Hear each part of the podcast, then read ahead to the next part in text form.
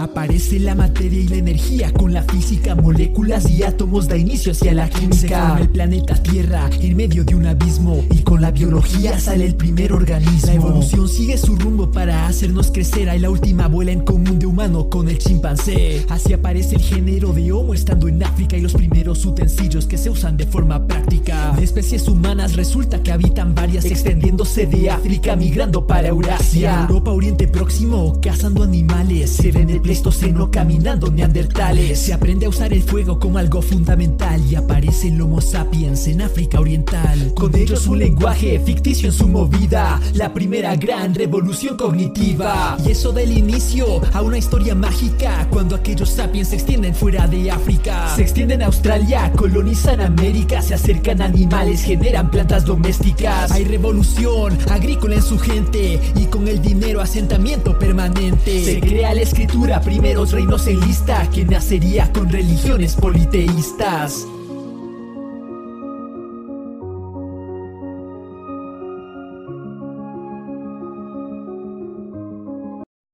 ¿Alguna vez te has preguntado a qué vinimos al mundo?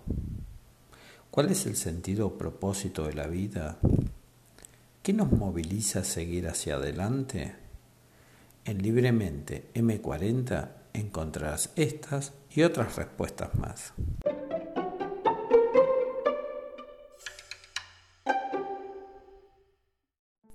Hola, soy Juan Carlos Iglesias, el profe de Psicosado, y este es un podcast sobre el ser humano.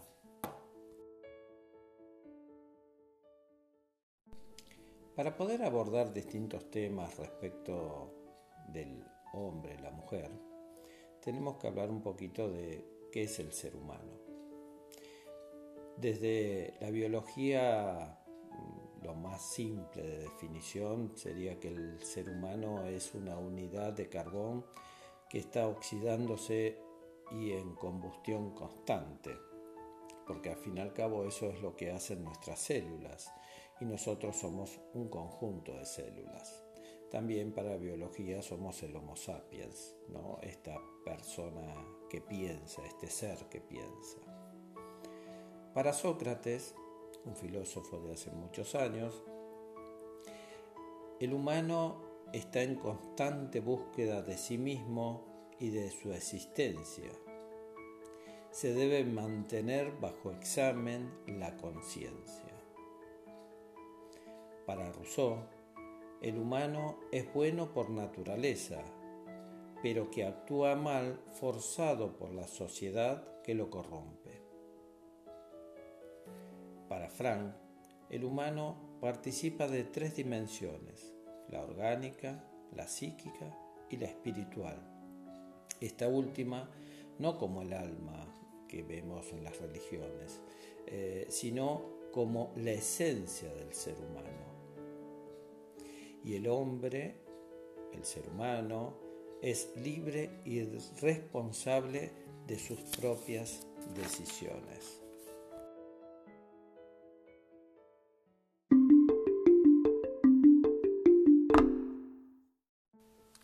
Respecto al interrogante ¿por qué estamos acá? Uno podría tener su creencia religiosa, porque Dios, Adán y Eva, otros más una teoría eh, más biológica, donde tendrá que ver con la interacción de ciertas materias que durante años de evolución permitieron que hoy estemos acá y así también el resto de los animales. Uno podría decir, bueno, porque un óvulo y un espermatozoide, más reciente esta teoría, ¿no? O, más nuestra o más personal, eh, se fecundaron y después de 38, 42 semanas eh, está la posibilidad de, nacer. Bien, hasta acá vemos que es muy parecido a, muchos de los eh, animales principalmente a los mamíferos. Em, pero, ¿qué es lo que más nos diferencia de los animales?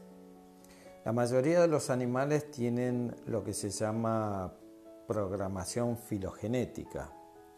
¿Qué quiere decir? Que los instintos son los que movilizan principalmente al, al ser vivo, al animal. El hombre también tiene esta parte instintiva porque tiene que ver con todo lo que venimos arrastrando a través de la evolución. Pero hay algo que supera esta programación, que es la conciencia del hombre, esta capacidad que tiene el hombre. Es como el hombre, la mujer, ¿no? el ser humano. Esta capacidad, eh, se dice que el humano sabe que sabe, o sea, tiene el conocimiento. ¿Y esto qué nos permite? Metafóricamente nos permite ser eh, poleartistas de nuestra, de nuestra vida, ser escritores, guionistas, directores y artistas a su vez, que le damos sentido a nuestra actuación, que le damos sentido y propósito a nuestra vida.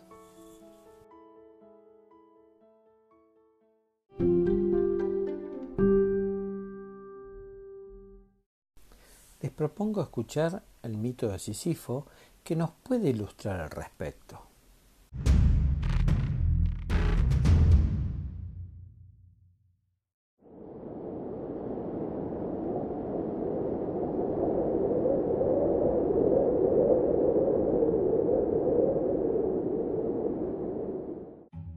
Sísifo era probablemente el hombre más listo de su tiempo. Sí, el más listo, pero ciertamente no era el más sabio. Así como su ancestro Prometeo, él se atrevió a involucrarse en asuntos que solo se referían a Zeus. Un día, Sísifo ve a la joven y bella Égina siendo secuestrada por el águila de Zeus y percibe que puede sacar una ventaja de esta situación. Sísifo era el rey fundador de la ciudad de Corinto pero su reino era escaso en agua dulce. Y Égina era hija de Asopo, un dios de los ríos que se encontraba muy triste con la desaparición de su hija. Sísifo se dirige hacia Asopo y dice, Sé del paradero de su hija, pero esa información tiene un costo. Quiero que a cambio usted cree un manantial de agua para abastecer mi reino. Asopo acepta el acuerdo y parte detrás de su hija. Zeus queda extremadamente furioso con la delación de Sísifo y ordena que Tánatos, también conocido como la muerte, encuentre a Sísifo y lleve su vida.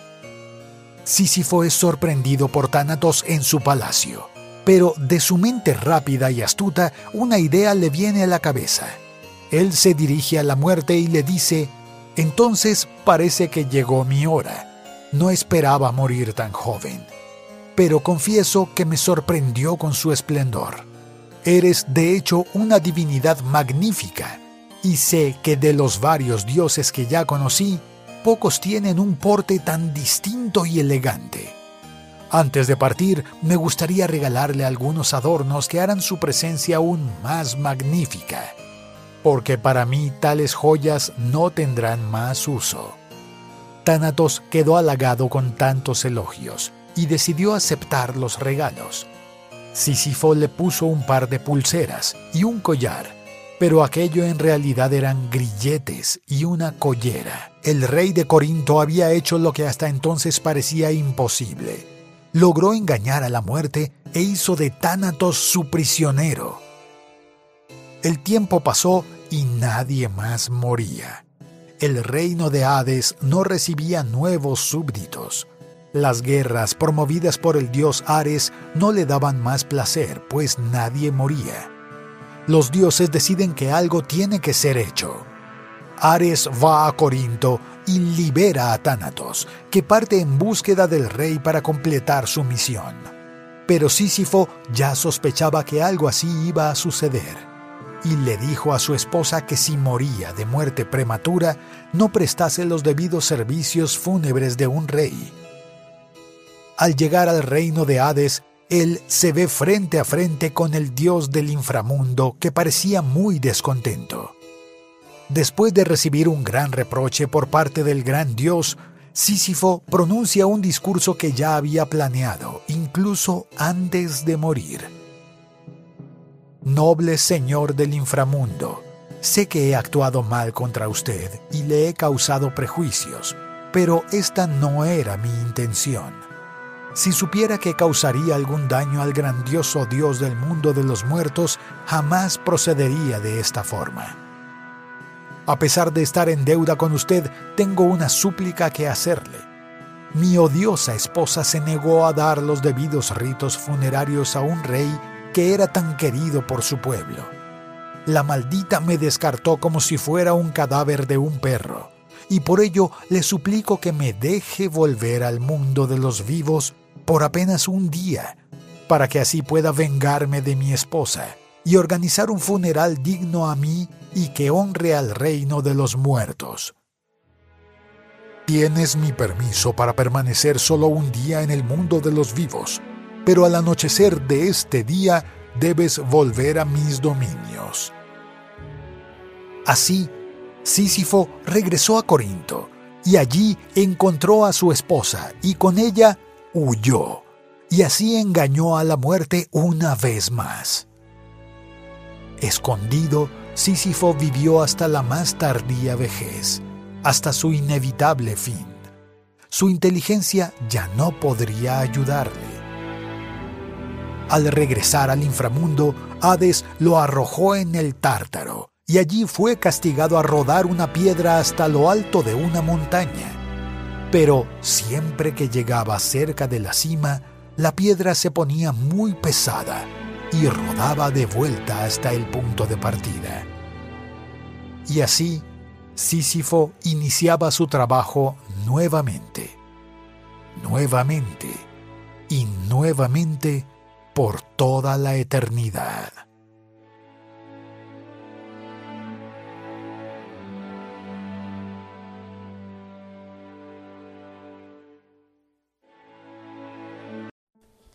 Este mito nos muestra que no hay tarea más dura que la que no tiene un sentido.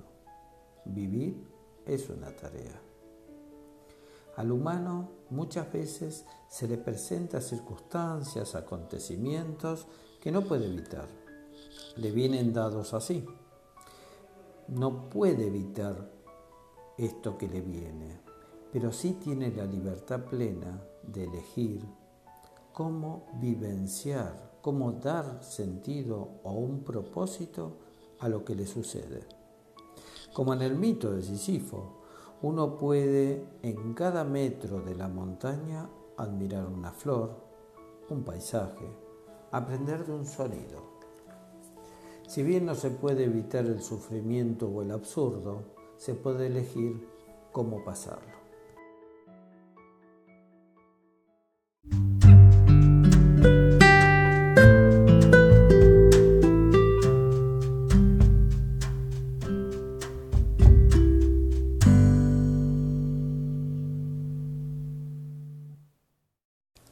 Repasemos un poco lo visto. El humano se conforma de tres dimensiones, la orgánica, la psíquica y la espiritual, esta última como su esencia y no como una mirada religiosa. El hombre está en constante búsqueda de sí mismo y de su existencia. La sociedad a veces lo corrompe al hombre, pero éste tiene la libertad de poder elegir y cuando elige debe ser responsable de su elección. Sísifo puede mostrarnos que no hay tarea más dura que la que no tiene sentido o propósito. Cada uno de nosotros puede dar sentido a la tarea de la vida, en cada roca, en cada flor, en cada sonido, en cada paso que damos en la ladera de nuestra montaña podemos encontrarle un sentido o propósito a nuestra vida.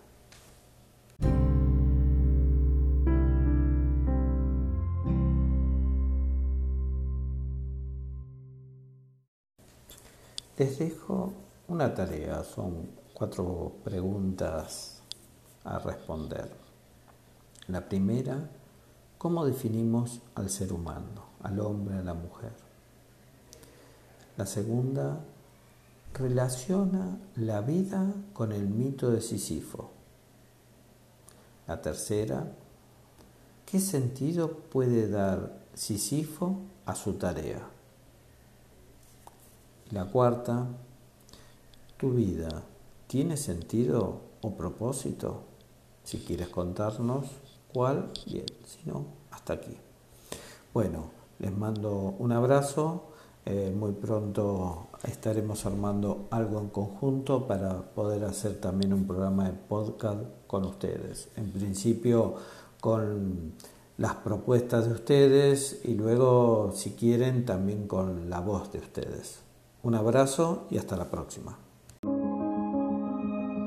Nace el primer imperio que surge y toma fuerza El de Acadio de Sargón hasta el imperio persa. Imperio Han en China, la India no es del budismo El imperio romano al igual que el cristianismo. El islam nace después y se acepta una fragancia. La humanidad empieza a admitir su ignorancia. Se acepta el cuestionarse las preguntas y las críticas Para tener el poder de una revolución científica. El imperio mongol liderado por Genghis Khan. Los aztecas empiezan a formar Tenochtitlán. Los europeos empiezan época de exploración. Hay la conquista de América con Cristóbal Colón. Cortés luego conquista a lo que es Ciudad de México. El calendario gregoriano se introduce con éxito. Galileo Galilei en descubrimiento astronómico pone tela de juicio al pensamiento católico. En Estados Unidos ocurre su independencia. Suena la marsellesa en la Revolución Francesa. La guerra franco-prusiana forma el imperio alemán. Y luego la Gran Guerra, primer conflicto global. La máquina reemplaza todo el trabajo manual. Se automatiza el proceso en revolución industrial. Hay extinción masiva de especies que han preocupado La familia se hace estado y la comunidad mercado Está Hitler con los nazis en Europa Occidental Invasión a Polonia y Segunda Guerra Mundial Está la independencia de la India simple vista Pero con Mahatma Gandhi eterno líder pacifista Martin Luther King movimiento de I Have a Dream Guerra fría hasta que cae el muro de Berlín Hay crisis económica en la bolsa de Wall Street Y un desastre nuclear en la central de Chernobyl El ataque 9 y 11 frente a las torres gemelas Crisis de socialismo en Cuba hasta Venezuela. El mundo se conecta cuando surge internet. Tres siglas conectaron World Wide Web. Están los visionarios de este mundo digital. Programación de Zuckerberg creando una red social. Hay coches autónomos de una red neuronal que se proyecta hacia el futuro. Inteligencia artificial. De la mente de Jobs a Elon Musk, conciencia y arte. La ficción se hizo ciencia si hay SpaceX para Marte. Todo el planeta se conecta consigo mismo. Una sola lisa histórica y auge en capitalismo. El humano trasciende el límite de la existencia armas nucleares amenazan nuestra supervivencia. La selección natural dejó de ser lo más corriente. El organismo se moldea con diseño inteligente.